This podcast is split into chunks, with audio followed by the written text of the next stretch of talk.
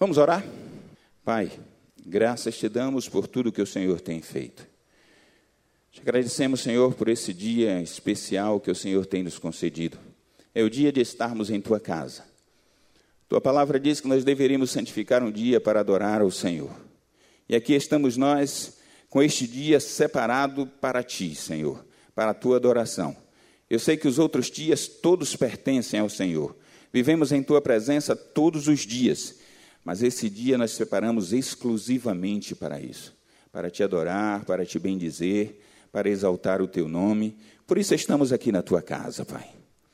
Nós queremos conversar contigo, ouvir a tua voz, cantar louvores ao teu nome, dizer como o Senhor é bom para nós, como o Senhor tem sido maravilhoso para nós, para conosco. Ó oh, Pai, obrigado por nos trazer e nos guardar Obrigado por aqueles que estão viajando. Obrigado pela tua palavra, porque em todas as coisas nós somos mais do que vencedores por aquele que nos amou, Cristo Jesus, o nosso Senhor. Fala aos nossos corações, Pai, nesta noite, mais uma vez pela tua palavra. Nós te oramos em nome de Jesus. Amém. Algumas histórias que nós ouvimos, muitas vezes são apenas histórias, apenas ficção. E nós aprendemos e apreendemos algumas lições a partir destas histórias. E algumas histórias são testemunhos, são verdadeiros testemunhos, são palavras trazidas a partir da vida de alguém, escritas por alguém sobre aquilo que foi vivenciado. E a partir dali nós temos umas lições que são, além das lições tiradas normalmente da história, uma experiência que nós vemos que alguém teve, e isso é muito mais valioso para nós. Isso que eu vou contar para vocês, eu faço até questão de dar uma lida aqui para que não não erre naquilo que foi a história. É uma história que foi tida como verídica, narrada por, pelo professor John Powell, professor de teologia, e ele conta a seguinte história. Há muitos anos atrás eu estava em pé na porta da sala, esperando meus alunos entrarem para nosso primeiro dia de aula no semestre. Foi aí que vi Tom pela primeira vez. Eu não conseguia evitar que os meus olhos piscassem de espanto. Ele estava penteando seus longos cabelos e muito loiros, que batiam uns 20 centímetros abaixo dos ombros. Eu, como professor de teologia, nunca vi um rapaz com cabelos tão longos. Imediatamente eu classifiquei Tom como um é de estranho. Muito estranho. Tommy acabou se revelando o ateísta de plantão. O meu curso era de teologia da fé. E constantemente ele fazia objeções ou questionava sobre a possibilidade de existir um Deus Pai que nos amasse incondicionalmente. Nós convivemos em relativa paz durante o semestre, embora eu tenha que admitir que às vezes ele era bastante incômodo. No fim do curso, ele se aproximou e me perguntou num tom ligeiramente irônico: O senhor acredita mesmo que eu possa ter um encontro com Deus algum dia? Resolvi usar uma terapia de choque com aquele rapaz. Respondi: Não, eu não acredito que você possa ter um encontro com Deus algum dia.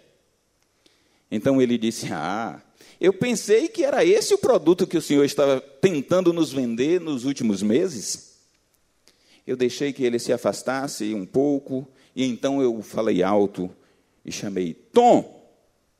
Eu disse: Eu não acredito que você consiga ter um encontro com Deus, mas eu tenho absoluta certeza de que um dia ele o encontrará. Tom deu de ombros e foi embora da minha sala e da minha vida. Algum tempo depois, soube que Tommy tinha se formado e, em seguida, recebi uma notícia triste. Ele estava com um câncer terminal. E antes que eu resolvesse ir à sua procura, ele veio me ver. Quando entrou na minha sala, percebi que o seu físico tinha sido devastado pela doença e que os cabelos longos não existiam mais devido à quimioterapia. Entretanto, seus olhos estavam brilhantes e a sua voz era firme, bem diferente daquele garoto que conheci. Tome, tenho pensado em você. Ouvi dizer que você está doente, disse eu. Ah, é verdade, estou seriamente doente. Eu tenho câncer nos dois pulmões e é uma questão de semanas agora. Você consegue conversar bem a esse respeito? Perguntei. Claro. O que o senhor gostaria de saber? Como é ter 24 anos e saber que está morrendo? Acho que poderia ser pior. Como assim? Bom, eu poderia ter 50 anos e não ter noção ou ideia alguma. Eu poderia ter mais de 60 anos e pensar em bebidas, mulheres e dinheiro e achar que essas coisas são as coisas mais importantes da vida. Eu lembrei-me da classificação que atribuía a ele, o é de estranho. E parece que às vezes Deus pega essas pessoas com a classificação é e me envia elas de volta para que eu possa repensar o assunto. Mas a razão pela qual eu realmente vim vê-lo, disse Tom, foi a frase que o Senhor me disse no último dia de aula. Ele se lembrava ainda. Tom continuou: Eu lhe perguntei se o Senhor acreditava que eu podia ter um encontro com Deus algum dia. E o Senhor respondeu: Não. O que me surpreendeu. Em seguida, o Senhor disse: Mas ele o encontrará. Eu pensei um bocado a respeito daquela frase, embora na época não, não estivesse muito interessado no assunto.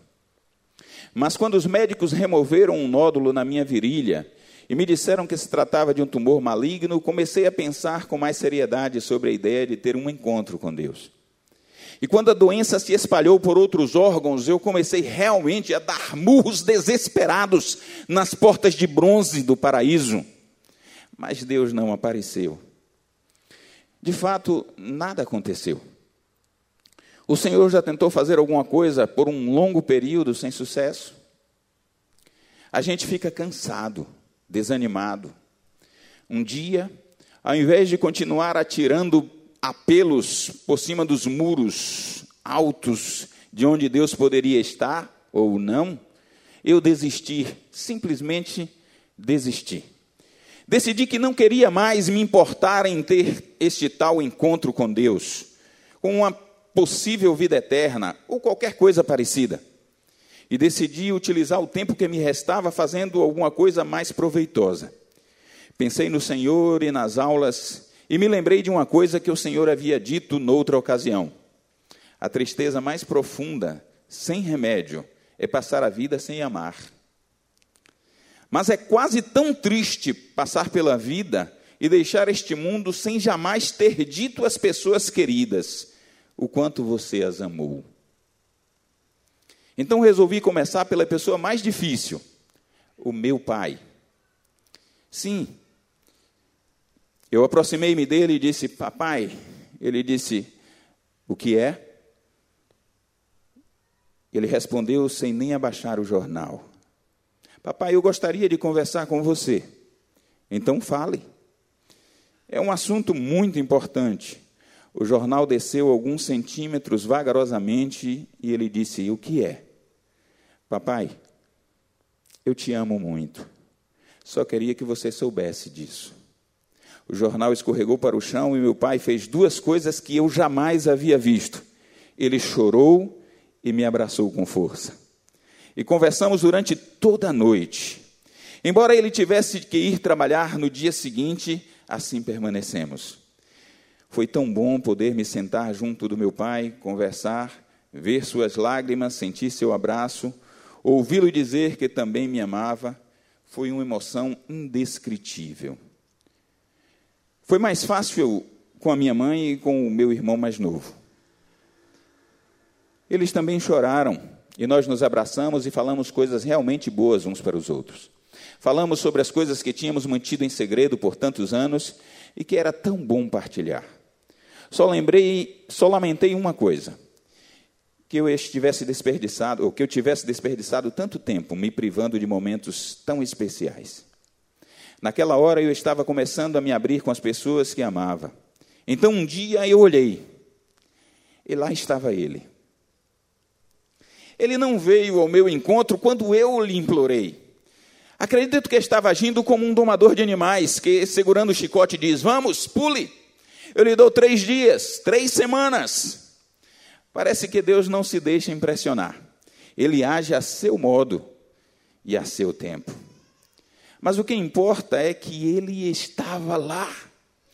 Ele me encontrou. O Senhor estava certo. Ele me encontrou mesmo depois de eu ter desistido de procurar por ele. Um encontro com Deus só é possível quando ele se dispõe. Tome, disse eu, bastante comovido. O que você está dizendo é muito mais importante, mais universal do que você imagina. Para mim, pelo menos, você está dizendo que a maneira certa de estar ou de ter um encontro com Deus não é fazendo dele um bem pessoal, uma solução para os nossos problemas, ou um consolo em tempos difíceis, mas sim estando disponível para o verdadeiro amor. Então, eu posso lhe pedir um favor? Você sabe que me deu bastante trabalho quando era meu aluno, mas agora você pode me compensar por aquilo. Você viria à minha sala de, sala de teologia e contaria aos meus alunos o que você acabou de me contar sobre este encontro com Deus? Se eu lhe contasse, não seria a mesma coisa, não tocaria tão fundo. Tom respondeu: Eu me preparei para vir vê-lo, mas não sei se estou preparado para encontrar seus alunos. Então pense nisso. Se você sentir-se preparado, telefone para mim. Alguns dias mais tarde, Tom telefonou e disse que falaria com a minha turma. Ele queria fazer aquilo por Deus e por mim. Então marcamos uma data, mas o dia chegou e ele não pôde ir. Ele tinha outro encontro muito mais importante do que aquele. Ele se foi. Tom havia dado o grande passo para a verdadeira realidade. Ele foi ao encontro de uma nova vida e de novos desafios. Eu estive lendo essa história e me comoveu a história de Tom, Tommy, de Tom,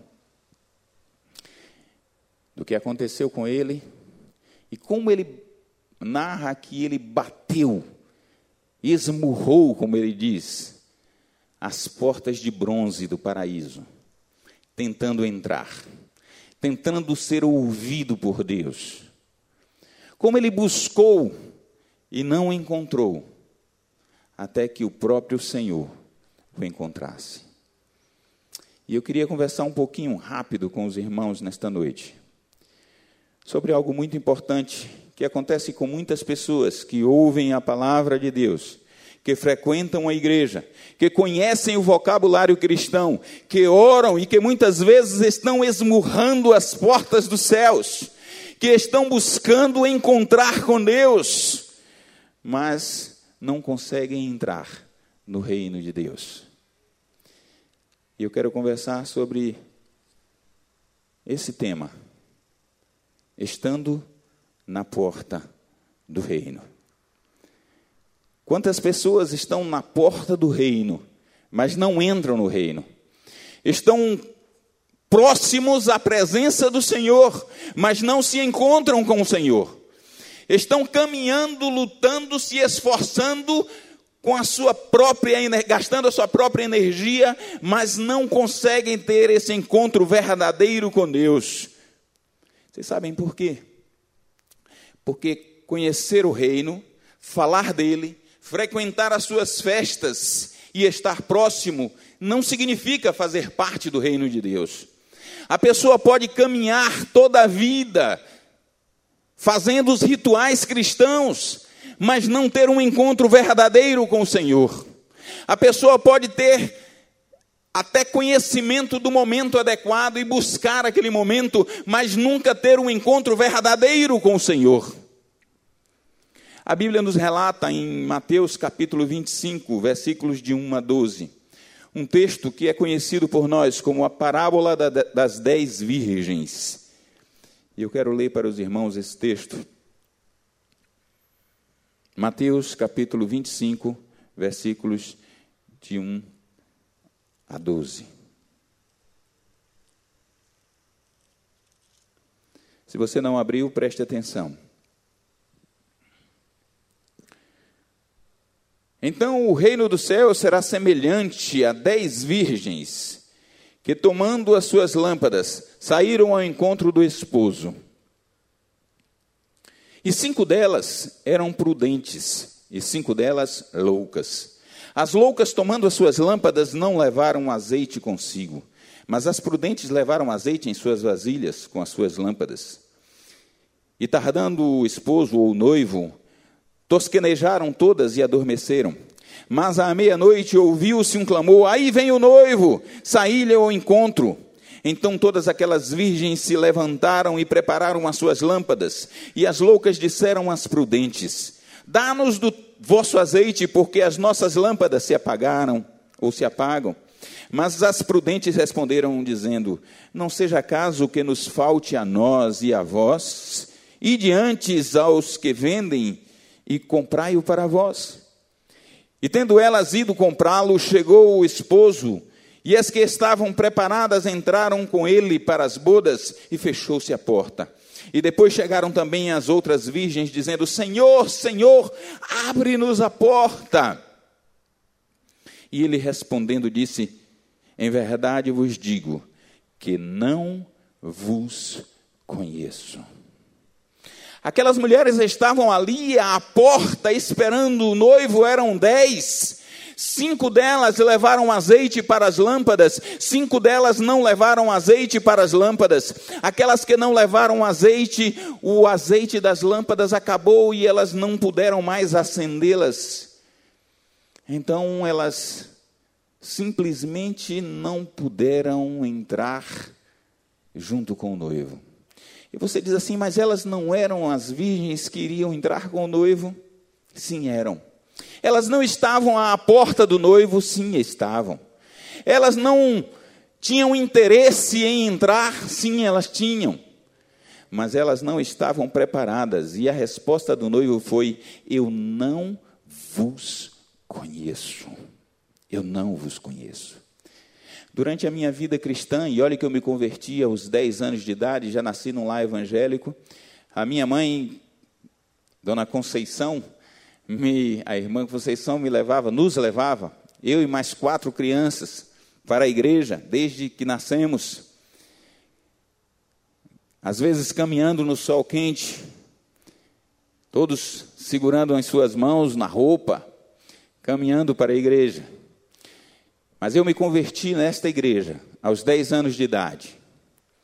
E convivi durante muito tempo, já fiz, já exerci muitas atividades, já conheci muitas pessoas aqui na igreja.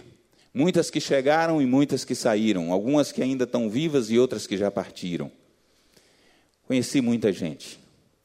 Mas dentre essas muitas pessoas que eu conheci, também conheci, infelizmente, muitas pessoas que conviveram conosco aqui, que estiveram participando de atividades, que eram ativos nas coisas da igreja, que frequentavam o culto, que conheciam profundamente a Bíblia, que participavam dos momentos de oração, que saíam para o evangelismo juntamente conosco, nos domingos à tarde, que participaram de mutirões de evangelismo, onde evangelizávamos o bairro e até outras cidades muitas vezes, mas que depois de algum tempo não permaneceram com o Senhor.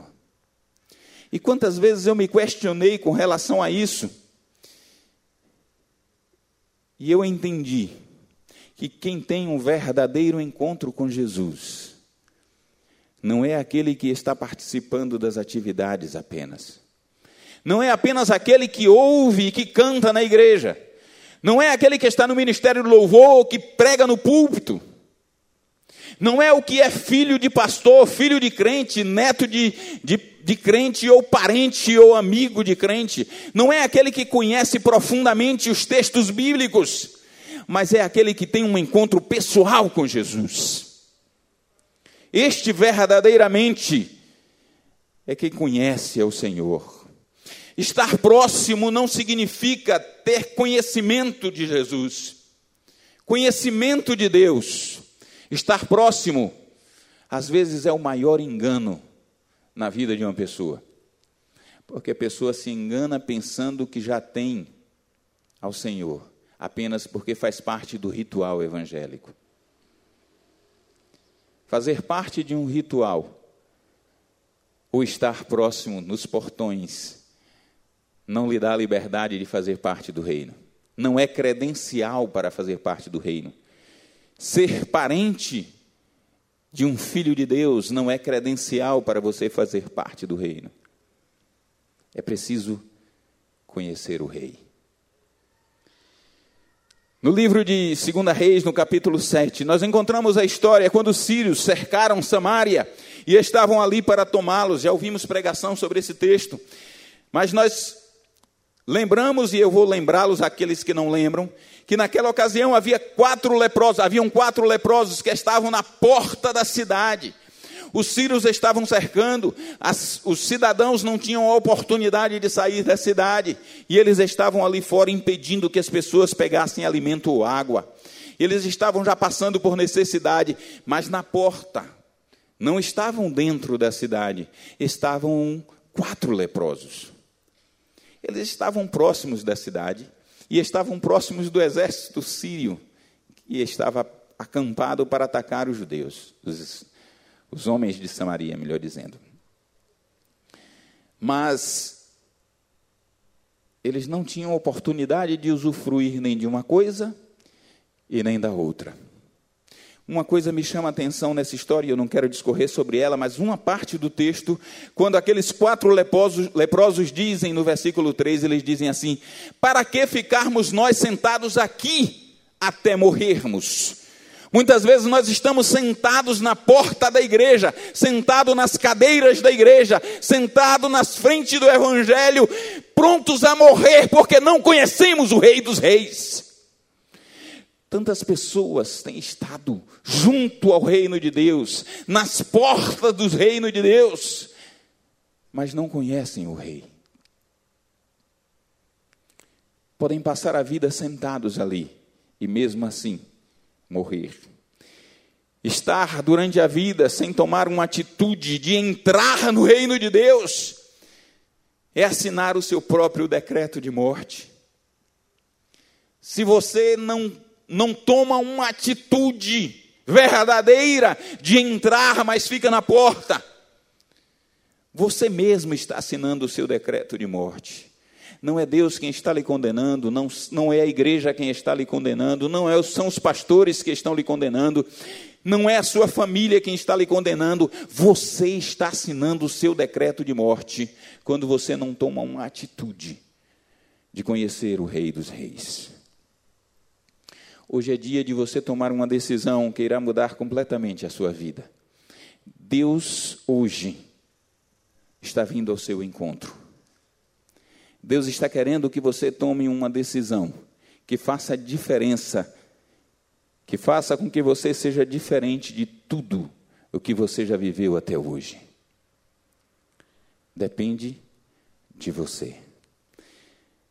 Mas se as pessoas estão à porta do reino e ainda não entraram no reino, nós precisamos conhecer alguma coisa sobre esse reino como é o reino de Deus. A gente ouve falar muito de reino, mas como é o reino de Deus? Esse que a gente tem clamado, que venha o teu reino, esse que a gente fala nas orações, na oração do Pai Nosso, venha o teu reino.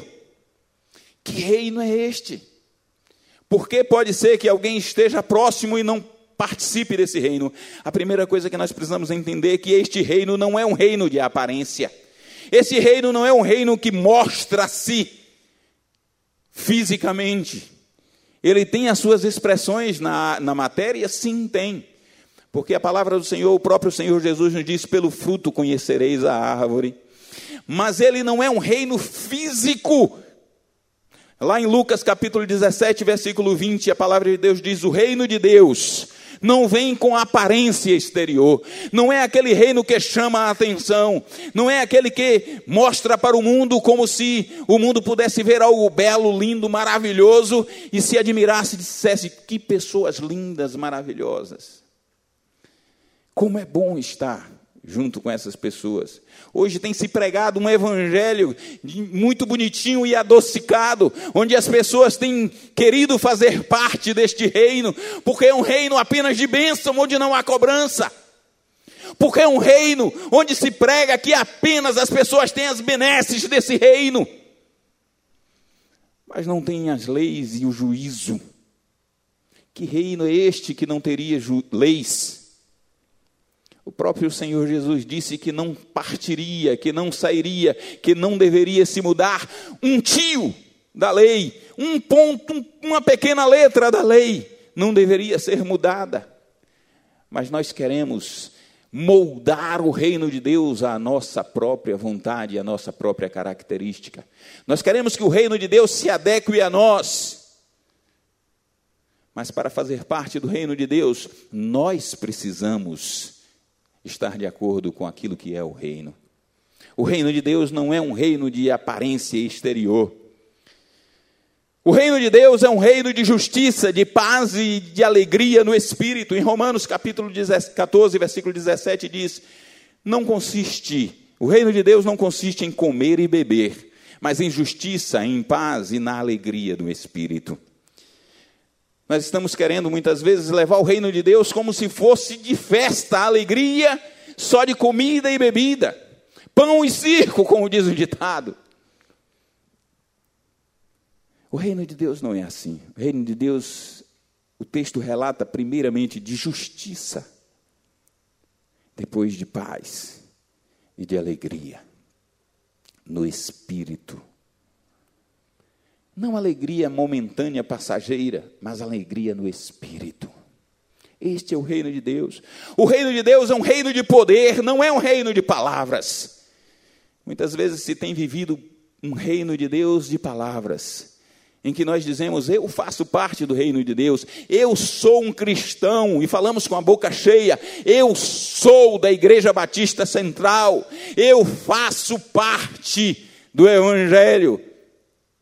Mas o reino de Deus não é um reino de palavras, mas é um reino de poder. E onde está o poder desse reino?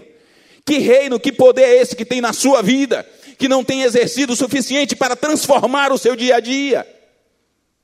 O reino de Deus é um reino de poder que transforma, que impede que pessoas sejam desonestas no seu dia a dia, que impede que pessoas sejam vaidosas, orgulhosas, que sejam é, prepotentes que sejam adúlteras, que sejam promíscuas. É um reino de pessoas que não são mentirosas. Esse é o reino de Deus e não um reino de palavras. É um reino de atitude, é um reino de poder que transforma. E se você vive num reino que não transformou a sua vida, você está nas portas do reino, mas você ainda não entrou no reino de Deus. Se você está vivendo num reino que permite que você seja use de, de, de, subterfúgios no seu dia a dia para levar vantagens, você ainda não entrou no reino de Deus. Você apenas está na porta do reino, mas não faz parte dele. O reino de Deus não é um reino de palavras, é um reino de poder. Algumas pessoas entrarão no reino, mas outras ficarão de fora do reino. Quem ficará de fora desse reino? Lá na carta de Paulo aos Coríntios, na primeira carta de Paulo aos Coríntios, no capítulo 6, a partir do versículo 9, versículos 9 e 10, a palavra diz o seguinte: Não sabeis que os injustos não herdarão o reino de Deus.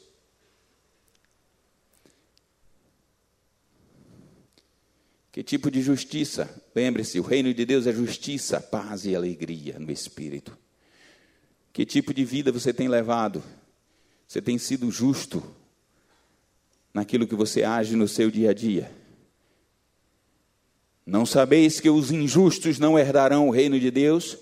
Não vos enganeis, nem os devassos, nem os idólatras, nem os adúlteros, nem os efeminados, nem os sodomitas, nem os ladrões, nem os avarentos, nem os bêbados, nem os maldizentes, nem os roubadores herdarão o reino de Deus. A gente olha uma lista dessa e diz assim: ah, mas eu não me enquadro em nenhuma dessas. Às vezes você está andando no seu dia a dia, você que é homem, encontra uma mulher, você é um homem muitas vezes até casado, e passa uma mulher, passa por você, e você olha e deseja aquela mulher. Sabe o que é que você é? Adúltero. E você está nessa lista. Não herdarão o reino dos céus. É isso que a palavra de Deus diz. É você que olha na internet, você, mulher ou homem, e vê um artista bonito e acha, se empolga com aquilo que você viu. Sabe o que é que você é? Adúltero, adúltera. E o seu nome está nessa lista. Não herdarão o reino dos céus.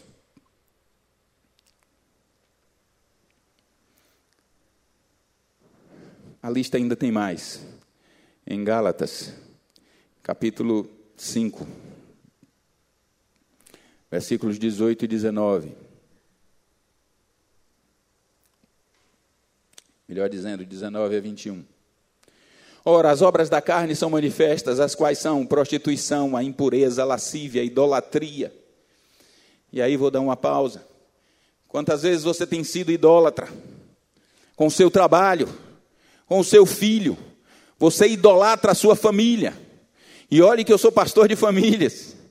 E devo e busco luto para que você trabalhe, que nós tenhamos famílias felizes.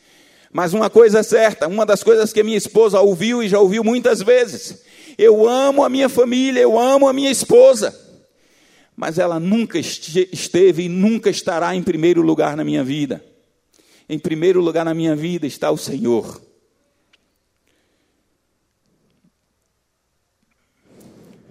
Mas às vezes a gente tem idolatrado trabalho, riqueza, família, amigos, lazer. A gente tem idolatrado, às vezes, até a igreja. E às vezes idolatrado pastores e cantores evangélicos. E você se enquadraria nessa lista. Você estaria às portas, mas não dentro do reino de Deus. Deixa eu prosseguir mais um pouquinho. A feitiçaria, as inimizades. Ah, quantas vezes eu tenho ouvido pessoas dizerem assim: ah, eu não suporto fulano de tal. Eu, ainda tem gente que diz assim: ah, o meu espírito não bate com o dele. tem vivido em inimizade dentro da casa de Deus, dizendo que faz parte do reino de Deus, mas não consegue viver com o seu irmão que também faz parte do reino de Deus. Que tipo de, de servo, que tipo de membro, que tipo de participante do reino de Deus é esse? Se a palavra diz que as inimizades não fazem parte do reino de Deus. Se você tem vivido em inimizades, seu nome está nessa lista dos que estarão à porta, dos que estão à porta e não entraram ainda. Aqueles que estão de contendas, que vivem em contendas, as contendas não fazem parte do reino de Deus, são obras da carne. Tem tanta gente contencioso, gente que só vive em luta, em discussão, que não concorda com nada, que sempre está em briga, que todo mundo é ruim, só ele é certo, só ele é certo e todo mundo está errado. Que vive arranjando encrenca. Aqueles que ninguém quer conviver, porque são muito ruins, é aquele miserável mesmo. De tão ruim que nem a própria família quer conviver com ele. É aquele sujeito que se dá mal com a, com a esposa, com o filho, com os amigos, com um colega de trabalho. Que se pudesse, ele deveria viver sozinho em uma caverna. É este da contenda. Mas está dizendo muitas vezes que é servo de Deus, que faz parte do reino de Deus. Os ciúmes. Aí você diz: ah, mas um pouco de ciúme é saudável. Não sou eu quem diz. Quem diz que os ciúmes são obras da carne é o próprio Senhor. E se são obras da carne, você está na porta do reino, mas não entrou.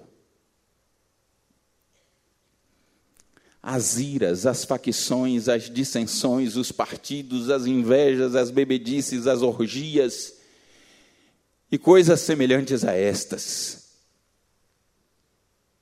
Relação dada por Deus daqueles que estão nas portas, mas não entraram no reino ainda. Não importa se você faz parte da igreja central ou de outra igreja, não importa se você tem 40 anos no Evangelho, se a sua vida está nesse sentido, você ainda precisa entrar no reino de Deus. Eu sei que a palavra que, que tem sido dada hoje não é uma palavra boa, macia, doce. E às vezes a gente, até quando vem ao púlpito, gostaria de trazer uma palavra doce, uma palavra que agradasse ao seu coração. Mas quando um servo de Deus vem a a casa do Senhor, ele não tem a autorização para falar aquilo que está no seu coração, mas aquilo que está no coração de Deus. Você precisa sair da porta do reino e entrar no reino. Se você está nessa condição, você precisa de mudança. Você precisa de mudança e essa mudança só acontece através do Senhor Jesus. Ter sabedoria, ter conhecimento não lhe dá credencial para fazer parte do reino de Deus. Você pode conhecer a Bíblia toda de cor, você pode saber citar versículos e a sua referência de Gênesis a Apocalipse, mas isso não é o seu ingresso para o reino de Deus, isso não é o seu bilhete de entrada no reino de Deus. Uma certa ocasião, um escriba questionou a Jesus com relação à lei. Está lá no Evangelho segundo Marcos, no capítulo 12. E ele questionou Jesus acerca da lei. Jesus, acerca dos mandamentos, Jesus disse: O primeiro e maior de todos os mandamentos é amarás ao Senhor teu Deus sobre todas as coisas. E depois desse, o segundo, depois desse, é amarás ao teu próximo como a ti mesmo. Aquele escriba disse: Realmente, mestre, o Senhor falou corretamente, o Senhor falou perfeito. Amar a Deus, amar ao Senhor em primeiro lugar, acima de todas as coisas.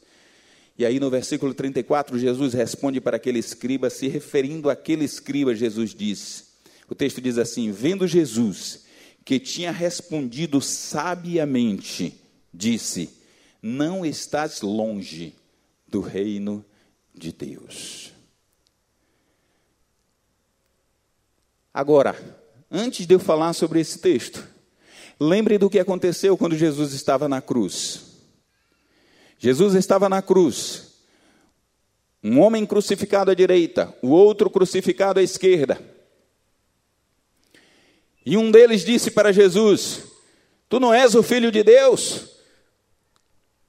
Tira a ti mesmo e a nós daqui. O outro disse: Tu não temes ao Filho de Deus, tu não temes a Deus, mesmo estando nesta situação. E virou para Jesus e disse: Lembra-te de mim quando entrares no teu reino. E Jesus disse: Hoje mesmo estarás comigo no paraíso. Olha a diferença entre a resposta para o escriba e a resposta para aquele homem que estava na cruz. Aquele homem que estava na cruz, Jesus disse: Hoje mesmo estarás comigo no paraíso, estarás no meu reino. Mas ao escriba, Jesus disse, vendo que tinha respondido sabiamente, disse: Não estás longe do meu reino. Aquele homem foi sábio e a sua sabedoria o fez aproximar-se do reino de Deus, mas não foi o ingresso para ele entrar no reino de Deus. Você pode ser sábio, você pode conhecer muitas coisas, você pode ser sábio na palavra, entendido na palavra, mas isso não é ingresso, isso lhe aproxima do reino, mas não lhe, lhe permite entrar no reino. A, outra, a última coisa que impede, que eu quero citar nesta noite, que é empecilho, e eu acho que é a mais importante para alguém entrar no reino, é não ser conhecido de Jesus. Não é você não conhecer a Jesus, é não ser conhecido de Jesus. E aí eu quero fazer uma ressalva para a gente entender como é diferente isso. Muitas vezes, e eu quero pedir perdão a vocês e quero fazer um esclarecimento, aproveitar para fazer um esclarecimento à igreja. Muitas vezes nós estamos aqui à frente, e um dos pastores da igreja, qualquer que seja, o pastor Jadson, o pastor Wellington, eu, o pastor Raimundo, qualquer um que seja. E as pessoas estão participando, alguns frequentam a igreja, são membros da igreja, às vezes até de algum tempo, ou às vezes simplesmente veio à igreja e conhece a igreja, frequenta por algum motivo, porque gosta da palavra ou porque realmente já se converteu, e nos conhece, mas muitas vezes nós não os conhecemos ainda, ou às vezes já vimos uma vez, mas não fomos apresentados, apresentados e não lembramos do nome. E muitas vezes nós passamos na rua e quantas vezes nós temos passado pelas pessoas e não cumprimentamos, não falamos com ela porque nós não lembramos ou não conhecemos quem é. É mais fácil para alguém que está aí lembrar de um ou dois que está aqui à frente, do que quem está aqui à frente lembrar de, de centenas que estão aí. O que significa dizer? Que muitas vezes a pessoa que está aí conhece aquele que está aqui à frente, mas às vezes aquele que está aqui à frente ainda não conhece o que está aí. Então, se eu passar por vocês e não falar, me perdoem, falem comigo. Ontem eu estava pregando no aniversário de uma igreja e o pastor de lá disse assim: o pastor Demilton é pastor de vocês. Eu sei que ele é da igreja central, mas ele é meu amigo e eu considero que ele é pastor de vocês, assim como a pastora Josiane. Então, aonde vocês encontrarem eles, se vocês encontrarem ele no shopping fazendo compras, podem ir lá e falar: meu pastor, que ele é pastor de vocês. E eu fiquei pensando sobre isso. Eu, se eu conheço muita gente aqui eu não conheço ainda. Imagine gente de outras igrejas em que nós vamos lá e pregamos uma vez ou duas na vida. Assim muitas vezes nós fazemos com Jesus. Nós estamos próximos, nós vemos Jesus, nós ouvimos de Jesus, nós ouvimos as palavras que Jesus ensinou, nós conhecemos aquilo que ele deseja mas nós não somos conhecidos de Jesus. Você precisa se apresentar a Ele. Você precisa ter intimidade com Ele. Você precisa ter andar com Ele no dia a dia para ser conhecido de Jesus e não apenas conhecer a Ele. Fazer parte do reino de Deus você conhecer a Jesus não significa fazer parte do reino de Deus, mas você precisa ser conhecido por Ele. Em Mateus 7, 21 e 23 diz assim: todo aquele, nem todo aquele que me diz Senhor, Senhor entrará no reino de Deus. E aí as pessoas dirão: Mas Senhor, nós profetizamos em Teu nome, nós expulsamos demônios, nós realizamos milagres em Teu nome. E percebam que foram coisas sérias que eles dizem que estavam realizando expulsar demônios, pregar realizar milagres em nome de Jesus, era como se eles conhecessem a Jesus. Eu diria, era a pessoa que talvez fosse seguido por, muito, por muitos. Mas no final do texto, Jesus diz assim: E eu vos direi, e eu lhes direi abertamente: Nunca vos conheci. Apartai-vos de mim, vós que praticais a iniquidade. Você conhecer a Jesus não significa que ele lhe conheça. É necessário que Jesus tenha conhecimento de quem é você, pela intimidade com que você vive com ele. Quem pode entrar então nesse reino, pastor? Quem é que pode entrar nesse reino? Se é tão difícil, se é tão complicado, se a pessoa pode passar uma vida na igreja, e não entrar no reino de Deus? Quem pode entrar nesse reino? Algumas pessoas disseram para Jesus numa certa ocasião: é difícil, é duro esse discurso. E Jesus simplesmente disse: Vocês querem seguir e ir embora junto com aqueles que estão se afastando? O reino de Deus, ele é tomado à força, diz a palavra. Ou seja, você não é algo adocicado e bom demais, como se diz. É bom fazer parte do reino, mas não é como o bombom de criança que você toma. É preciso decisão firme. Você não pode conviver com as coisas do mundo e com as coisas de Deus ao mesmo tempo. Você tem que fazer a diferença. Quem é que pode entrar neste reino? Um homem foi procurar a Jesus, está lá relatado no livro do Evangelho segundo João, no capítulo 3, um homem chamado Nicodemos foi procurar Jesus e queria saber o que é que ele podia fazer para herdar a vida eterna. E aí Jesus simplesmente virou para ele e disse assim: Necessário vos é nascer de novo. É às vezes algo difícil de entender. Nicodemos não entendeu na hora e muita gente não tem entendido por este mundo afora. É difícil entender como é nascer de novo, porque eu não posso voltar para o ventre da minha mãe, e foi essa a questão de Nicodemos. É difícil entender, mas Jesus explica que é a coisa mais fácil do mundo, já que o reino de Deus não é um reino exterior, mas é um reino interior. A coisa mais fácil do mundo é entrar no reino de Deus. É preciso nascer de novo. Mas nascer como? E no capítulo, nos versículos seguintes, 5 e 6, ele diz: Quem não nascer da água e do espírito não pode entrar no reino de Deus. Porque quem é nascido da carne é carne, mas quem é nascido do espírito é espírito. Você nasceu da carne, você nasceu de uma mulher você nasceu como ser humano, você tem sangue correndo nas suas veias, mas você precisa nascer do Espírito para poder fazer parte do reino de Deus. Não basta ter nascido na carne. Muitas pessoas dizem, mas eu sou filho de Deus, porque todos somos filhos de Deus, todos somos criaturas de Deus, mas só é filho de Deus aquele que nasceu da água e do Espírito, diz a palavra de Deus não é todo que é filho de Deus. Você pode estar aqui nessa noite se questionando: o que é que acontece? O que é que eu fiz? O que é que eu preciso fazer? É preciso nascer da água e do Espírito. Tomar uma atitude de dizer: Senhor, eu quero entrar no teu reino, e entrar no teu reino significa que o Senhor vai ser dono da minha vida. Quando o povo de Israel pediu um rei, eles disseram: Nós queremos ter um rei como as outras nações têm rei, porque nós temos juízes, mas nós não temos um rei que guerreie por nós. O profeta Samuel orou a Deus, chateado, e Deus disse: Samuel, eu tirei este povo do Egito, vai e diz para eles: Eu tirei como um forte do Egito, eu livrei eles dos outros reinos, e agora eles pedem um rei.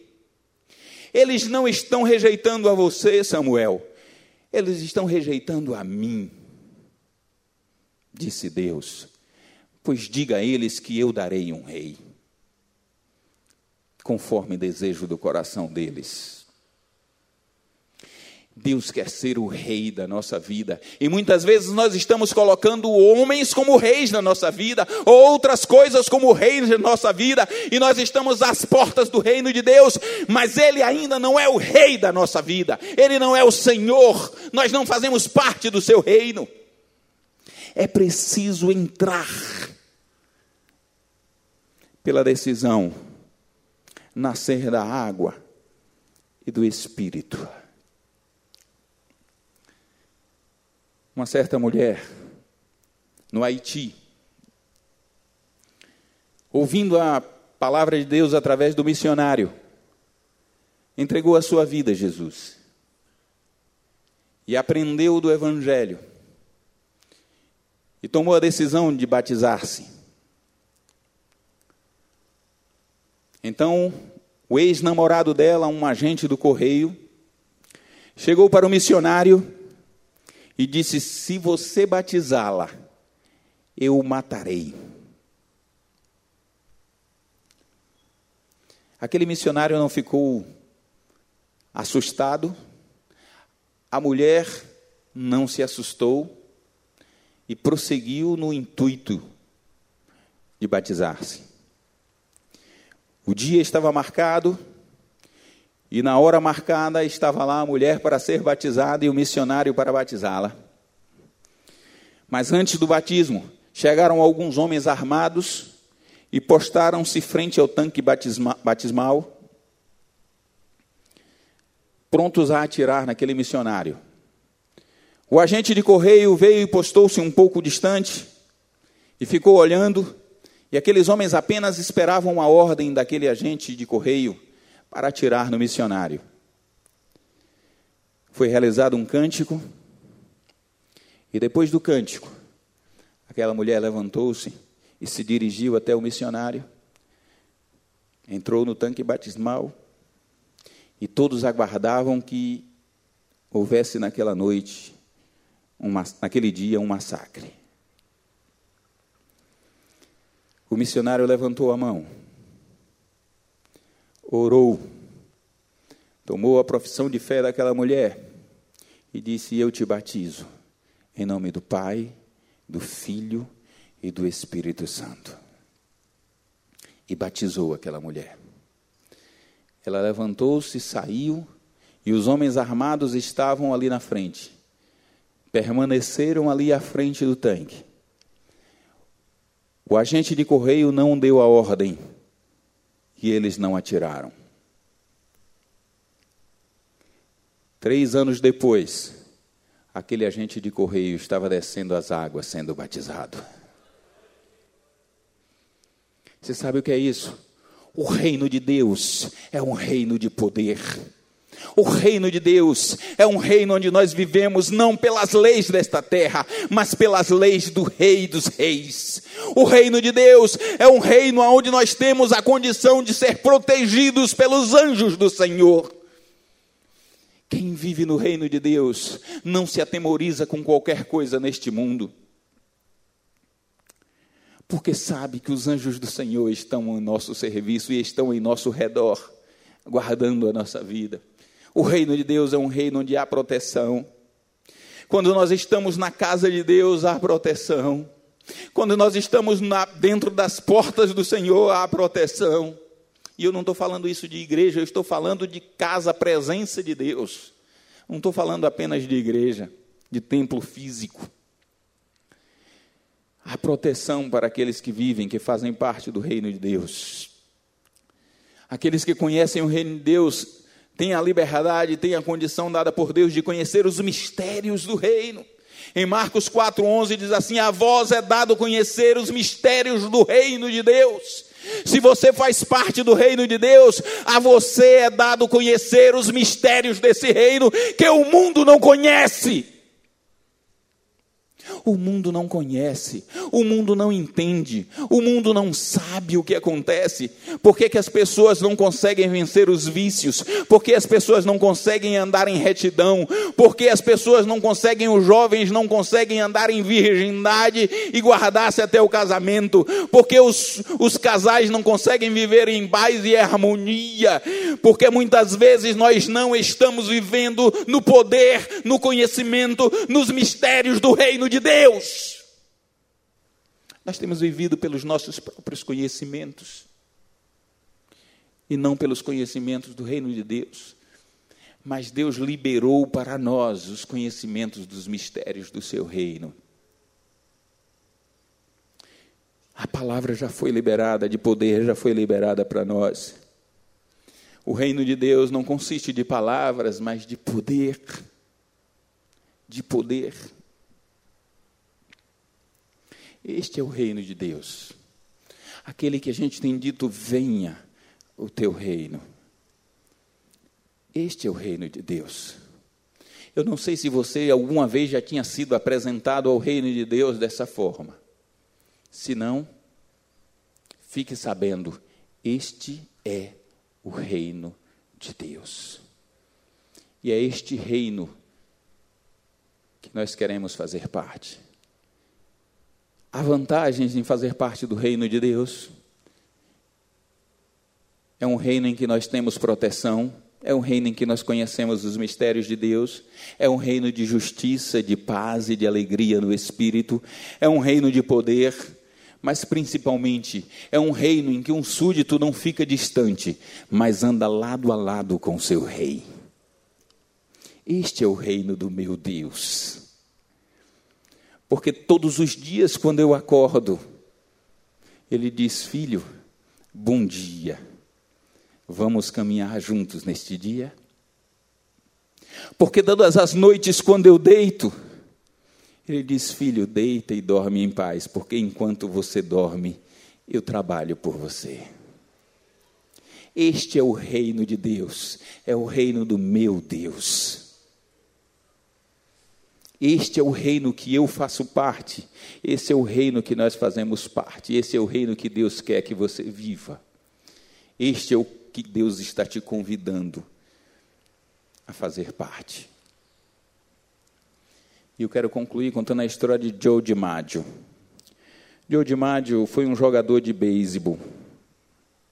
Quando ele era jovem, o irmão dele, Vince DiMaggio, já jogava em um time chamado Focas de São Francisco, ali nos Estados Unidos. Mas eles eram muito pobres. E o Joe não tinha dinheiro para comprar o ingresso para assistir o irmão. Ele gostaria muito, ele queria muito assistir o irmão, mas ele não tinha condição de comprar o ingresso. Então, ele ia para o estádio e ele ficava procurando uma oportunidade de ver o jogo. Mas perto da entrada dos jogadores, no, na cerca, tinha um buraquinho na cerca. E Joe descobriu aquele buraquinho na cerca. E ele chegava naquele buraco na cerca. Ele colocava um olho e ficava ali durante o jogo todo para assistir o seu irmão Vince jogar. O jogo inteiro de beisebol, ele ali naquele buraco na cerca, enquanto seu irmão estava lá dentro do estádio. Um certo dia, ele estava ali olhando o jogo, ele sentiu uma mão em seu ombro. Ele tomou um susto e ele pensou que era o guarda que estava vindo para retirá-lo de lá. E ele vagarosamente olhou para trás e quando olhou, tinha um homem sorridente e falou com ele: Você é irmão do Vince de Mádio? Ele, ainda meio assustado, disse: Sou, sim, senhor. Como o senhor sabe disso? Ele disse: Eu sou Spike, Spike Hennessy. Eu sou observador dos focas. Vi você jogar algumas partidas na quadra de terra e você joga bem. Ele disse: Obrigado. Não repare, não, não se chateie por eu estar assistindo aqui no, no buraquinho da cesta, da cerca. Ele disse: Nada. Por que, que você está assistindo aqui fora, ao invés de entrar e assistir lá dentro? Venha comigo. Ele ficou preocupado, assustado, mas seguiu aquele homem. O homem entrou e disse: Eu quero lhe apresentar o senhor Graham. Ele é o dono dos focas de São Francisco. Eu quero lhe apresentar ele. E Joe, ainda meio assustado, entrou e seguiu aquele homem que passou por baixo das arquibancadas do estádio e entrou na sala do Sr. Graham. Lá dentro, dentro ao ouvir aquela história, o dono dos focas disse para ele: Não é preciso olhar pelos buracos. Tome aqui vários ingressos para que você possa assistir a temporada do time. Eu ouvi falar que você joga muito bem. E eu quero lhe fazer uma proposta. Você está disposto a vir treinar no time para não ficar mais assistindo de um buraco do lado de fora, mas fazer parte do time, da equipe e poder estar dentro do estádio? Durante 20 anos, Joe DiMaggio foi jogador profissional de beisebol e nunca mais assistiu ao, ao jogo por um buraco na cerca do lado de fora. Ele agora fazia parte da equipe de beisebol dos Focas de São Francisco. O que Deus está querendo dizer para você é: você tem passado muito tempo vendo as coisas do reino de Deus de fora, apenas por um buraquinho na cesta, na cerca. Mas hoje, o Senhor te chama para fazer parte da equipe. O Senhor te chama para fazer parte do reino de Deus. Chega de assistir de fora. Chega de ouvir falar e ver apenas pedaços daquilo que Deus faz. Chega de ouvir daquilo que Deus fez na vida das pessoas e das experiências e dos testemunhos das pessoas. O que Deus está querendo dizer é: a partir de hoje, eu quero você no meu, você no meu reino, provando das coisas juntamente comigo, sentando à mesa comigo, caminhando comigo no dia a dia. Este é o desafio de Deus para você na noite de hoje. Só depende da sua decisão.